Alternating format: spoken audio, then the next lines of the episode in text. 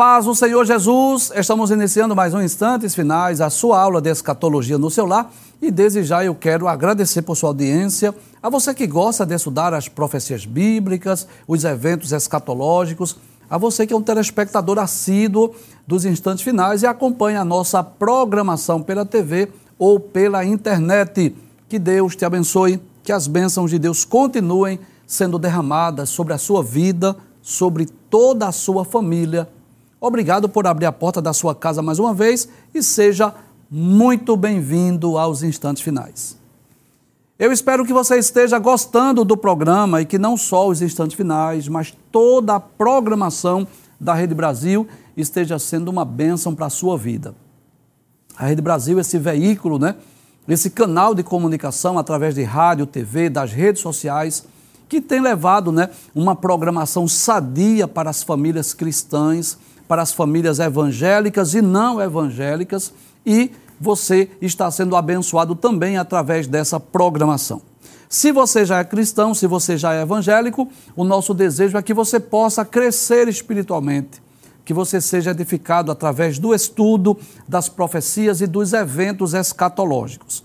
Agora, se você não é evangélico, o nosso desejo é que você possa receber Jesus como seu salvador pessoal, né? Para que você possa ter direito a todas as bênçãos, todas as benécias, todos os benefícios, privilégios da salvação, né? Para que você possa ter direito à salvação, à vida eterna, poder desfrutar dessas bênçãos que estão reservadas para os salvos, não só no futuro, mas também no presente, né? E eu costumo sempre dizer que a salvação é a maior dádiva, é o maior galardão, é o maior presente, o maior tesouro que alguém pode receber aqui na terra. E a salvação ela é oferecida gratuitamente, né? Jesus pagou o preço na cruz. Você não precisa pagar nada para ser salvo. O preço já foi pago, né? O preço do nosso resgate foi pago lá na cruz do Calvário. Agora, se você quer ser salvo, você quer desfrutar dessas bênçãos, desses privilégios, você precisa receber Jesus como seu salvador pessoal, né? E eu tenho a certeza disso, que através da programação da Rede Brasil, o Espírito Santo de Deus está falando ao seu, ao seu coração, lhe dando a oportunidade de receber esta salvação oferecida por Cristo Jesus. Muito bem, no programa anterior nós demos início ao estudo das profecias do livro do profeta Malaquias, este que é o último dos doze livros denominados de profetas menores e também o último livro do Antigo Testamento. Nós já dissemos no programa anterior que o nome Malaquias significa mensageiro de Jeová, e nós já dissemos que o livro de Malaquias traz uma série de repreensões contra o povo judeu por causa da sua ingratidão para com Deus, por causa da irreverência dos sacerdotes quanto às coisas sagradas, por causa das repreensões, né, é, devido a uma crise social provocada por causa de muitos casamentos mistos e grande índice de divórcio por parte do povo judeu. E no programa anterior, nós estudamos uma profecia que está lá no capítulo 1. Abre a tela, por gentileza, só para a gente recapitular. Muito bem. A profecia está no versículo de número 11, onde Deus diz, através do profeta Malaquias, que o Senhor será adorado por todas as nações. Traz a tela, por favor. Mas se você assistiu o programa anterior, você vai perceber isso que nós não estudamos apenas a profecia do versículo 11, mas nós trouxemos assim um panorama dos 11 primeiros versículos, Deus repreendendo o povo judeu por causa da sua ingratidão, por causa da irreverência dos sacerdotes, e Deus repreende o povo pelo fato de os sacerdotes estarem oferecendo a Deus sacrifícios de animais cegos, mancos, aleijados, né? E nós dissemos aqui no programa anterior que aquelas ofertas, aqueles sacrifícios, na verdade representava o Cordeiro de Deus, representava Cristo. E por isso que Deus havia estabelecido na lei que as ofertas, os holocaustos dos animais deveriam ser de animais puros, animais limpos, animais sadios, que não deveria ser animal cego, aleijado, né? Sarnento, não poderia ser, porque eles representavam exatamente a Cristo, o Filho de Deus. E Deus se utiliza de Malaquias para repreender. E dentro desse contexto do capítulo 1, dentro dessas repreensões por causa dessa indiferença, é, por causa do desleixo para com as coisas sagradas, né? por causa dessa profanação que eles estavam cometendo, oferecendo a Deus qualquer coisa, dentro desse contexto, Deus diz que será grande o seu nome entre todas as nações. E nós dissemos no programa anterior que, em certo aspecto, essa profecia já se cumpriu, né? Porque o evangelho começou a ser anunciado pelo mundo inteiro, lá no livro dos Atos dos Apóstolos, nós podemos ler sobre isso. Então, nas três viagens missionárias de Paulo, por exemplo, o evangelho foi pregado em três continentes: Europa, Ásia e África, não é que era o mundo conhecido da época. E hoje, graças a Deus, o Evangelho tem se expandido, pessoas do mundo inteiro têm servido, adorado a Deus. Agora, claro que a, o ápice dessa profecia, ela ocorrerá ainda no futuro, no reino milenial, quando Jesus estiver reinando sobre o mundo inteiro a partir de Jerusalém, e, as, e aí sim dar-se-á o cumprimento desta profecia no seu aspecto pleno. Hoje nós vamos estudar, né, nós vamos dar continuidade às profecias do livro de Malaquias e estudaremos uma profecia sobre João Batista, o precursor do Messias, né? aquele homem que foi usado por Deus para ser um profeta antes da, da chegada, da vinda de Jesus, antes de Jesus iniciar o seu ministério terreno aqui. Abre a tela, por gentileza, para nós vermos a tela principal. Isso, a mensagem, a profecia de hoje diz assim: Deus enviaria um mensageiro para preparar o caminho do Senhor. E nós vamos ver que esta profecia tanto está no capítulo 3, versículo 1, como também no capítulo 4, versículos 5 e 6. E vamos ver o cumprimento desta profecia em dois livros lá do Novo Testamento, no Evangelho escrito por Lucas, capítulo 1, versículos 11 a 17, e capítulo 1, versículos 4 a 8 do Evangelho escrito por Marcos. Passa a tela, por gentileza, vamos ver o que diz a profecia. Isso.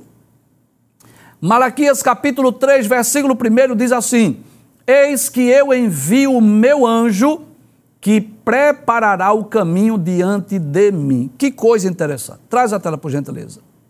Então, primeiro, eu gostaria de dizer aí que este anjo aí não é um ser angelical, um ser celestial.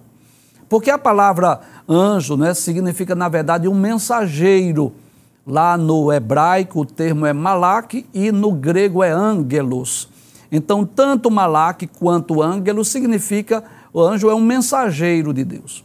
Então, quando nós lermos a Bíblia, nós precisamos ver o contexto para saber se esse anjo, ou esse termo, ou esta palavra anjo, ela pode estar se referindo a um ser angelical, celestial, mas pode estar se referindo a um ser humano, a uma pessoa.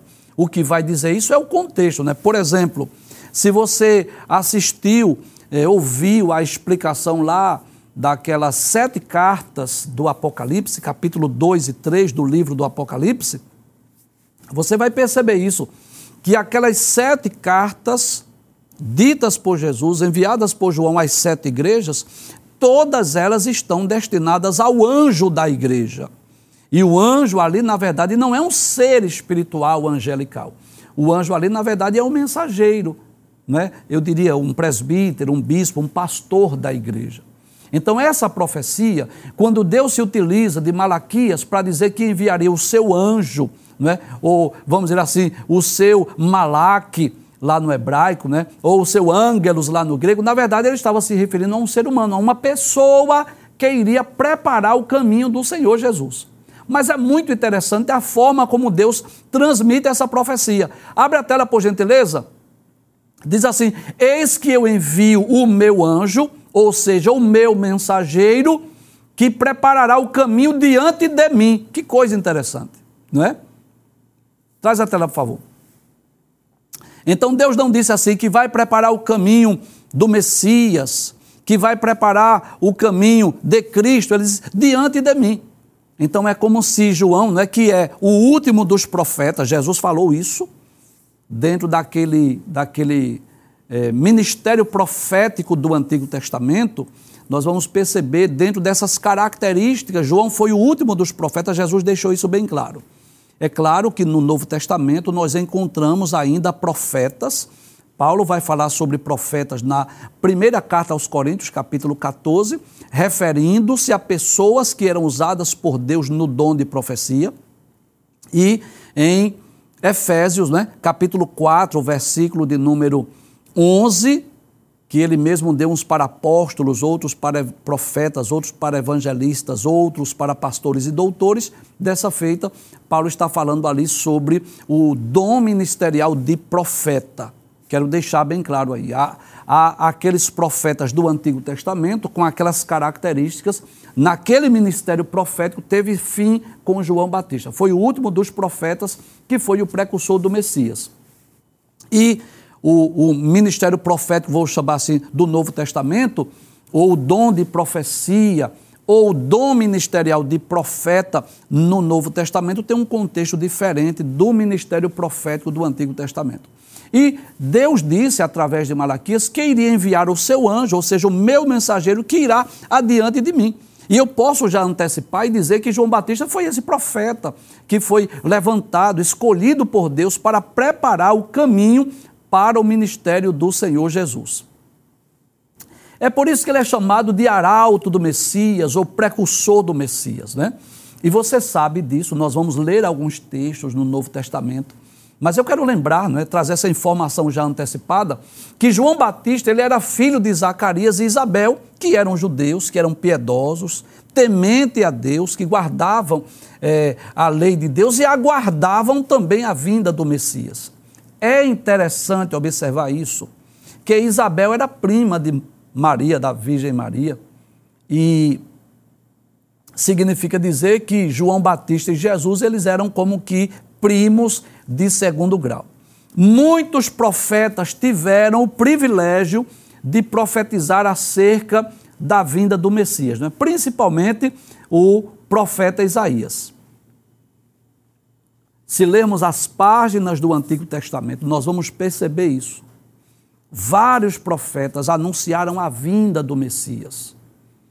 É, Isaías destaca-se a ponto de ser chamado, de ser conhecido como o profeta messiânico. Mas é claro que as profecias messiânicas, elas ocupam é, grande parte do Antigo Testamento. São mais de 300 profecias acerca do Messias, né? Os profetas falaram acerca do seu nascimento, acerca do seu ministério, acerca da sua morte, acerca do seu sofrimento na cruz, acerca da sua ressurreição, acerca da sua ascensão. Inclusive, existem muitos salmos que são chamados de salmos messiânicos. Então, muitos profetas tiveram essa oportunidade de anunciar o Messias, de falar acerca do Messias né, do, do sofrimento do Messias. Outros falaram acerca do reinado do Messias.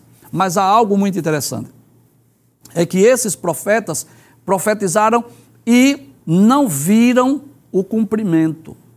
Então vamos pensar em Isaías, né, que profetizou mais ou menos sete, por volta do ano 700 a.C. Ele falou muito acerca do Messias, mas Isaías não teve a oportunidade, o privilégio de ver o Messias.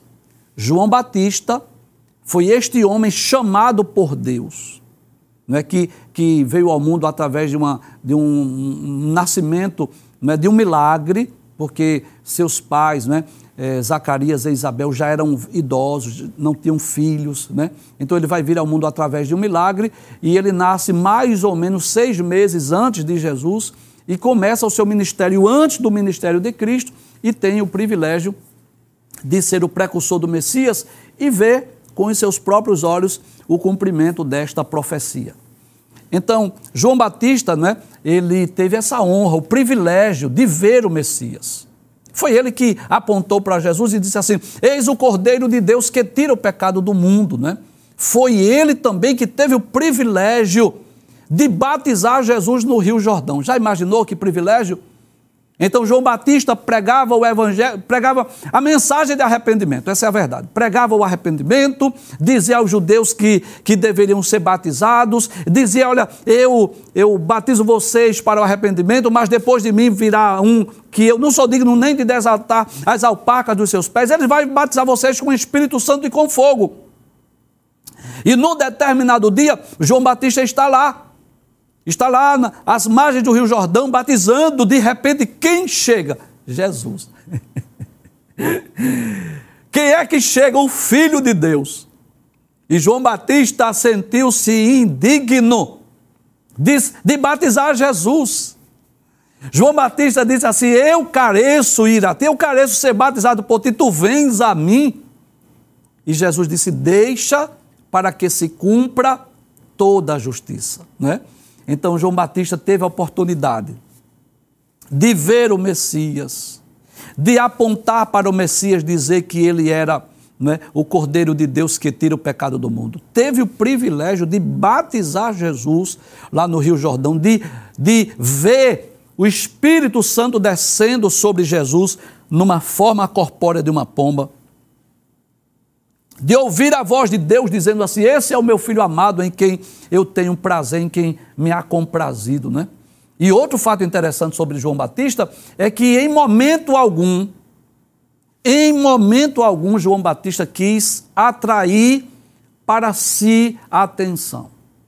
Ele mesmo disse: Olha, é necessário que ele cresça e que eu diminua. Inclusive, um dos textos mais extraordinários da Bíblia, os evangelistas né, descrevem muito acerca de, de João Batista, Mateus, Marcos, Lucas e João, todos eles vão falar sobre é, o ministério de João Batista. E eu acho muito interessante um texto que está lá no, no capítulo 1 do Evangelho escrito por João, onde nós vamos é, perceber na ocasião dos primeiros discípulos. Então veja, capítulo 1, versículo 35, que diz assim: No dia seguinte, João estava outra vez ali na companhia de dois dos seus discípulos. Então João estava com dois dos seus discípulos. Aí o versículo 36 diz: E vendo passar a Jesus, disse: Eis aqui o Cordeiro de Deus Bastou João dizer assim: Eis aqui o Cordeiro de Deus, o que aconteceu? E os dois discípulos ouviram-no dizer isso e seguiram a Jesus.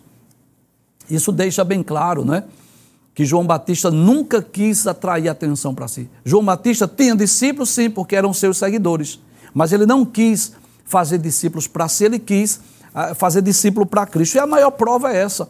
Quando Jesus passou, ele, ele só disse isso: Eis aqui o Cordeiro de Deus e os dois discípulos imediatamente seguiram a Jesus. E no capítulo 3, versículo 30 do Evangelho escrito por João, ele diz assim: Olha, é necessário que ele cresça e que eu diminua, né?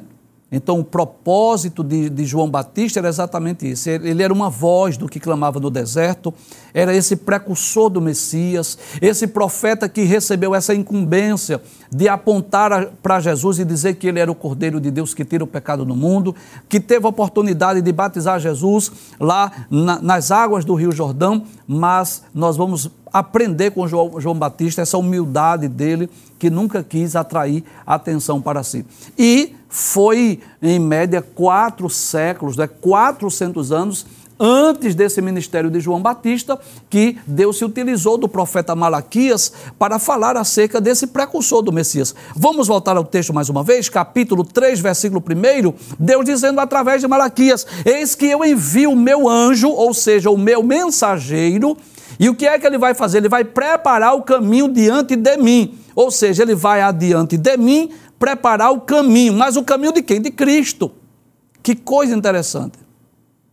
E de repente virá o seu templo, o Senhor, a quem vós buscais, o anjo do concerto. Que coisa interessante.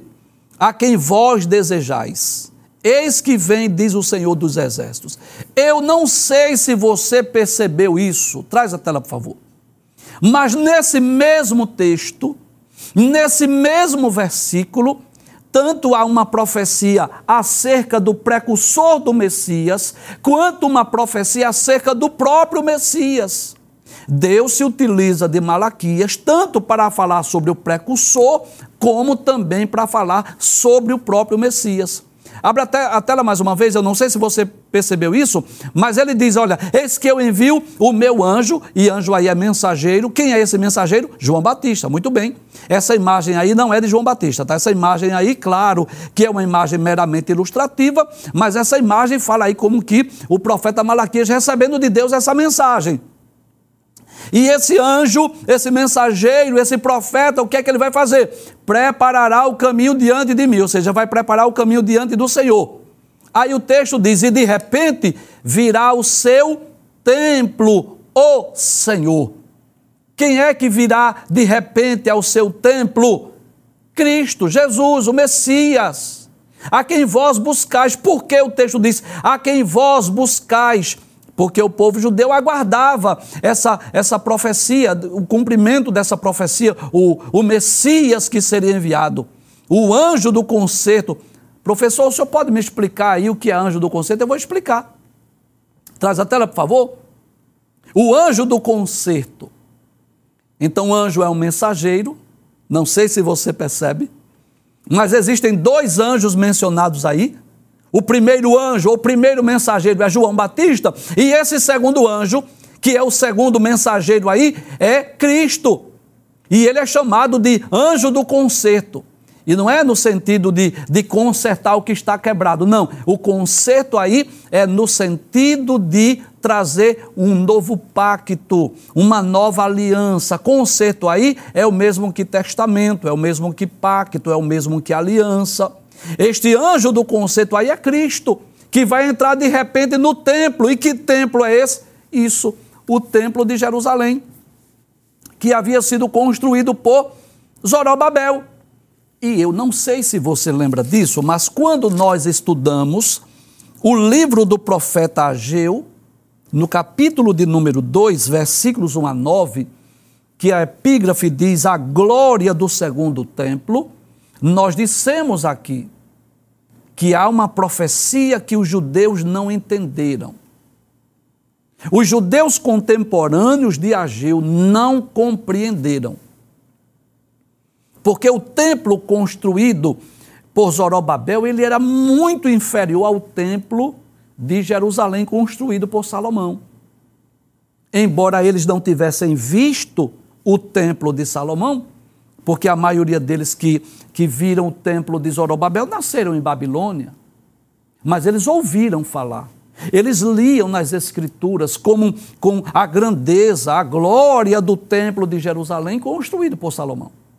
E aquele templo ele era muito inferior. Mas Deus se utiliza de Ageu para dizer assim: que a glória desta última casa será maior do que a primeira, diz o Senhor dos Exércitos.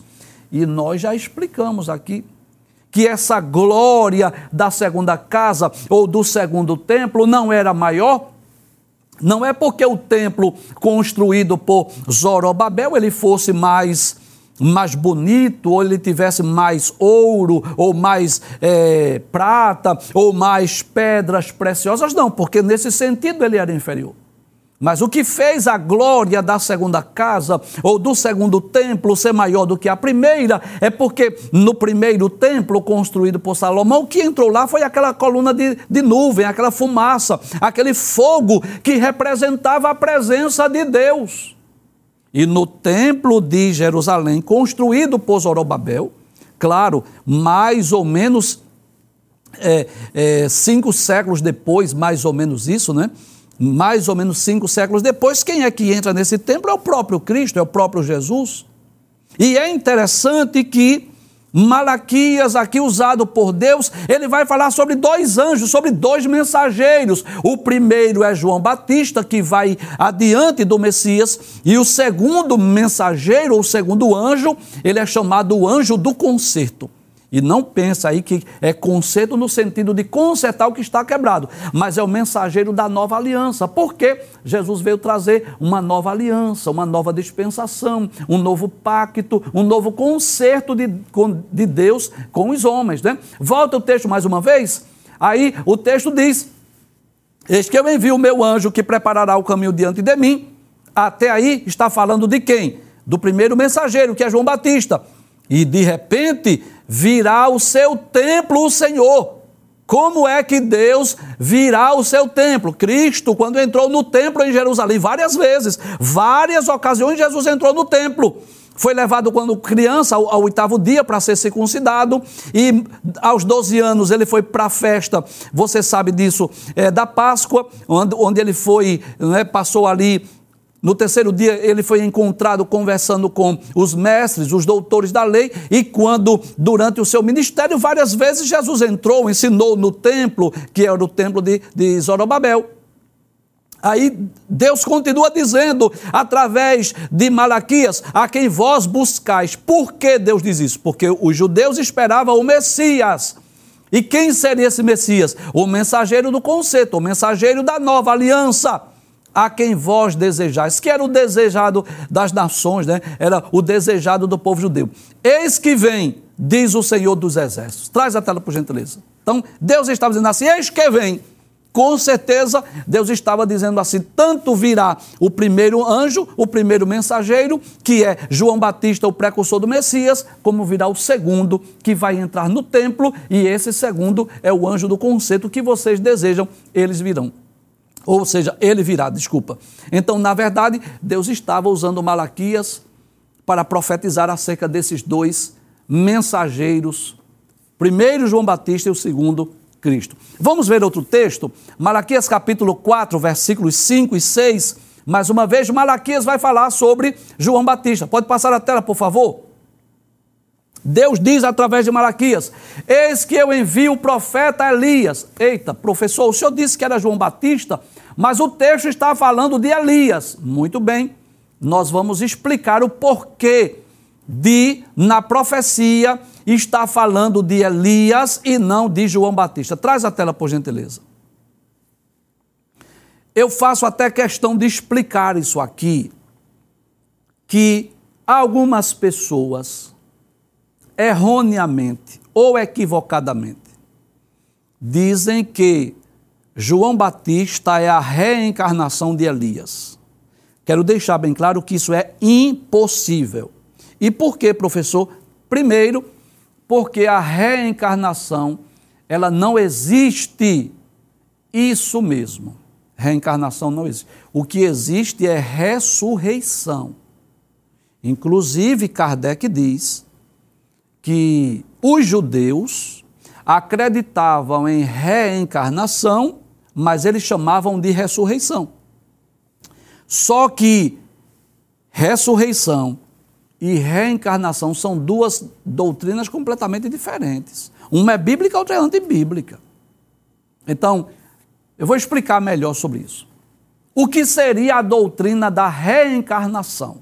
Que muita gente crê acredita nisso, né? E tem pessoas que acham que eh, já está reencarnando de outra vida e vai morrer e vai reencarnar. A Bíblia não fala sobre isso. Quer, quer que eu dê só um versículo para você saber disso? Primeiro, Hebreus 9, 27, está ordenado aos homens morrer uma vez, vindo depois disso o juízo. Então, depois que o homem morre, vem o juízo. Ou salvação eterna ou condenação eterna. Não tem essa história de sucessivas encarnações. Segundo texto. Quando aquele ladrão morreu lá na cruz, está lembrado? Lucas 23, versículos 39 a 43. Aquele ladrão, quando morreu, antes da sua morte, né, ele disse assim a Jesus: Senhor, lembra-te de mim quando entrares no teu reino. Jesus disse: Digo que hoje estarás comigo no paraíso. Jesus não disse que ele, ia, ele iria reencarnar, que ele esperasse uma reencarnação. Não. Jesus disse: Hoje estarás comigo no paraíso. Então a reencarnação não existe, é antibíblica. A pessoa, quando morre, vai para uma dimensão espiritual. A alma espírito vai para uma dimensão espiritual. Se é salvo, vai para o paraíso. E se não é salvo, vai para o Hades ou Sheol. Então, o que a Bíblia fala é sobre ressurreição. Professor, qual é a diferença de reencarnação e ressurreição? Vou explicar. Reencarnação, doutrina antibíblica. A Bíblia não ensina a reencarnação. A Bíblia diz até que existia essa crença, sim. Eu quero deixar bem claro. Por exemplo, Mateus 16, quando Jesus disse assim: Quem dizem os homens ser o filho do homem? Em outras palavras, Jesus disse assim: O que é que os homens dizem a meu respeito? Aí os discípulos disseram assim: as pessoas estão dizendo assim, que tu és Elias, Jeremias, João Batista ou um dos profetas. Então, quando alguém disse que Jesus era Jeremias, João Batista, um dos profetas, estava achando que Jesus era uma reencarnação de um dos profetas do Antigo Testamento. Então existia a crença, sim, mas a doutrina não. Então a reencarnação é uma doutrina antibíblica. A Bíblia não ensina sobre reencarnação. Ensina que o homem morre e depois disso vem o juízo. Agora a ressurreição, sim. Jesus deixou bem claro: todos os mortos hão de ressuscitar, uns para a vida eterna e outros para a vergonha e desprezo eterno. Então, eu vou citar o maior exemplo de ressurreição na Bíblia, que é através da ressurreição de Cristo que nós cremos que nós iremos ressuscitar. Veja que Jesus morreu, o seu corpo foi sepultado. Detalhes. Na manhã do domingo, a alma e espírito de Cristo entrou naquele corpo mais uma vez. Veja que Jesus não reencarnou no outro corpo, ou não veio ao mundo é, como criança, de, através de outra família. Não, não, não, nada disso. A alma e espírito de Cristo entrou no mesmo corpo. E Jesus ressuscitou. Então a Bíblia fala de ressurreição, mas não fala sobre reencarnação. Aí você pode perguntar, professor, mas me explique por que é que Malaquias está dizendo que Deus iria enviar Elias? É simples. Quando Deus disse que iria enviar Elias, estava dizendo assim. Até porque, olha, deixa eu lembrar algo, talvez você esteja esquecido, eu vou lembrar. Até porque Elias não morreu. Elias foi um daqueles homens que foi levado ao céu vivo. Enoque e Elias, lembra disso? Dois personagens do Antigo Testamento que não morreram. Ora, se Elias não morreu, então João Batista não poderia ser a reencarnação de Elias. Não poderia. Quando Deus diz através de Malaquias que iria enviar Elias, estava dizendo que iria enviar um profeta com a mesma característica do profeta Elias. E se você estudar primeiro livro dos Reis, capítulo 17 em diante, e você estudar o ministério de João Batista, você vai perceber que há muita semelhança entre o ministério profético de Elias e o ministério profético de João Batista. Por quê? Porque era o mesmo espírito. Então, há muita semelhança, muita similaridade com o ministério profético de Elias e o ministério profético de João Batista. Então, Deus diz através de Malaquias que iria enviar Elias, mas não significa dizer que Elias iria descer do céu, voltar a, a tornar-se homem para nascer de novo. Não, não é nesse sentido. Deus estava dizendo que iria enviar um profeta com as características, com a mesma semelhança de, do profeta Elias. E nós vamos ler isso no Novo Testamento para confirmar daqui a pouco. Volta ao texto mais uma vez. Aí Deus diz através de Malaquias: Eis que eu vos envio o profeta Elias antes que venha o dia grande e terrível do Senhor. E qual é a missão desse profeta semelhante a Elias? converterá o coração dos pais aos filhos e o coração dos filhos a seus pais, para que eu não venha e fira a terra com maldição. Em outras palavras, esse mensageiro, traz a tela, por favor. Este profeta vai trazer, eu posso dizer assim, em outras palavras, está dizendo assim, um avivamento, um despertamento. Ele vai trazer, fazer com que o povo se arrependa dos seus pecados. Vai haver mudanças nos seus dias, porque através da sua pregação as pessoas vão se chegar a Deus, as pessoas vão se converter dos seus maus caminhos, as pessoas vão confessar os seus pecados e vai haver até mudança nas famílias. Ele vai converter o coração dos pais aos filhos, dos filhos aos pais. É nesse sentido: avivamento, despertamento. As pessoas vão voltar a cumprir a palavra de Deus. Por quê? Porque ele vai trazer uma mensagem de, de juízo, de, de condenação. E vai dizer ao povo que eles deveriam produzir frutos né, dignos de arrependimento, que eles deveriam abandonar os seus pecados. Era nesse sentido que Deus estava falando através do profeta Malaquias. Vamos ver o cumprimento? Será que essa profecia já se cumpriu? Claro, já falamos sobre João Batista. Passa o texto, por favor. Lucas, capítulo 1, versículos 11 a 17. Aí diz assim: já é o cumprimento. Então o anjo do Senhor lhe apareceu. Apareceu aqui a Zacarias, ele estava lá no templo. Quem era Zacarias? Pai de João Batista, marido de Isabel. E quando ele estava no templo, apareceu um anjo do Senhor que disse assim: Zacarias viu, turbou-se, né? caiu temor sobre ele ao ver um ser angelical. Passa o texto, por favor, versículo de número 13, quando o anjo aparece. Aí o anjo disse assim: Olha, Zacarias, não temas, porque a tua oração foi ouvida. Significa dizer o quê? que Zacarias estava orando, pedindo a Deus: Eu quero ser pai, eu quero ter um filho. E o anjo diz assim: Isabel, tua mulher, dará à luz um filho, e lhe porás o nome de João. Então é o anjo trazendo essa, essa informação a Zacarias, que ele seria pai, que a sua mulher iria engravidar, que ela teria um filho e que o nome desse filho seria João. Passe o texto, por favor, versículo de número 14 e 15. Aí ele começa a dizer a Zacarias sobre esse filho, sobre a sua missão, sobre como deveria ser o modo de viver desse, desse filho. Aí ele diz: E terás prazer e alegria. A alegria de Zacarias, né? depois de velho ser pai. E muito, muitos se alegrarão no seu nascimento, né? Eita, olha, Isabel deu a luz, é, Zacarias agora é pai. Aí o anjo diz a Zacarias acerca de João Batista: porque será grande diante do Senhor. E não beberá vinho nem bebida forte, ou seja, ele seria um nazireu. E será cheio do Espírito Santo já desde o ventre de sua mãe. Então você vai perceber isso, que quando. Traz a tela, por favor. Quando o anjo anuncia a Maria que ela iria dar à luz um filho, que ela vai visitar Isabel, porque o anjo disse: Olha, a tua prima Isabel está grávida, já é o sexto mês da sua gravidez. Quando Maria vai visitar Isabel, que ela saúda Isabel, o, o menino saltou no seu ventre e ela foi cheia do Espírito. Então, o anjo estava dizendo a Zacarias que João Batista já seria cheio do Espírito Santo desde o ventre da sua mãe. Passe o texto, por favor, versículo de número 16 e 17. Observe o que diz e converterá muitos dos filhos de Israel ao Senhor.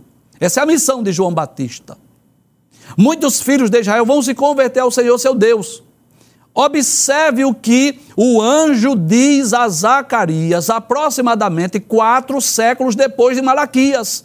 Ele diz: irá diante dele no espírito e virtude de Elias. Entendeu agora por quê? Porque Deus disse através do profeta Malaquias que iria enviar Elias. Na verdade, não era que Elias iria voltar à terra, mas que esse mensageiro de Deus, esse precursor do Messias, ele iria atuar, ele iria agir na virtude e no espírito de, de Elias, ou seja, o seu ministério seria semelhante ao ministério profético de Elias.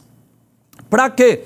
Para converter o coração dos pais aos filhos e os rebeldes à prudência dos justos, com o fim de preparar o Senhor o novo, é um povo bem disposto. Ou seja, o, o anjo, o ser angelical, traz a tela, por favor, aparece a Zacarias para dizer quem seria é, o seu filho chamado João e quais seriam as características deste mensageiro do Senhor.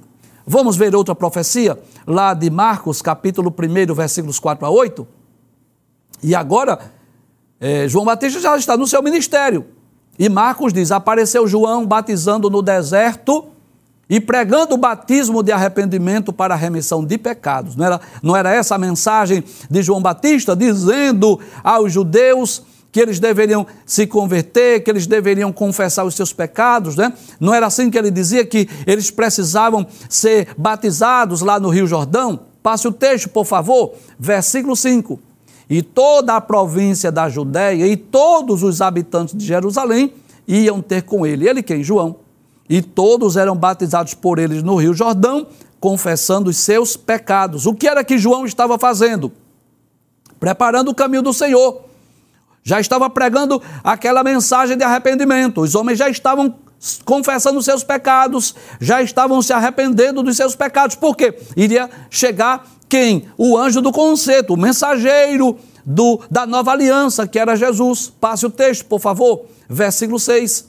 E João andava vestido de pelos de camelo e com um cinto de couro em redor dos seus lombos e comia gafanhotos e mel silvestre. Ou seja, uma vida simples, né? lá nos desertos, sozinhos, é, vivendo em comunhão com Deus. Versículo de número 7. Aí diz: E pregava dizendo: Após mim, olha aí, olha ele como precursor do Messias, Olha ele como o precursor do anjo do concerto, dizendo: Após mim vem aquele que é mais forte do que eu. Em outra versão diz: É mais poderoso do que eu. João disse assim: Olha, do qual não sou digno de, abaixando-me, desatar a correia das suas sandálias. Eu não sou digno nem de desatar a correia da sua sandália. Aí João diz: Eu, em verdade, tenho-vos batizado com água ele, porém, vos batizará com o Espírito Santo. Né? Então, traz a tela, por favor. Literalmente, aquela profecia de Malaquias, cerca de quatro séculos depois, Deus cumpre a promessa. E você sabe disso, que o, o livro do profeta Malaquias é o último livro do Antigo Testamento. E há um período aqui chamado de período interbíblico, né? Esse período entre Malaquias e o Evangelho escrito por Mateus há um período de aproximadamente quatro séculos, 400 anos. E eu posso dizer que o último dos profetas do Antigo Testamento, Malaquias, e o primeiro dos profetas do Novo Testamento é exatamente João Batista, que aparece no deserto da Judéia, pregando o arrependimento e batizando as pessoas lá no Rio Jordão. E quando Jesus disse, desculpe, quando Deus disse através de Malaquias que iria enviar Elias, não significa dizer que Elias iria descer do céu, não, mas que Deus iria levantar um outro profeta, um outro mensageiro semelhante ao profeta Elias.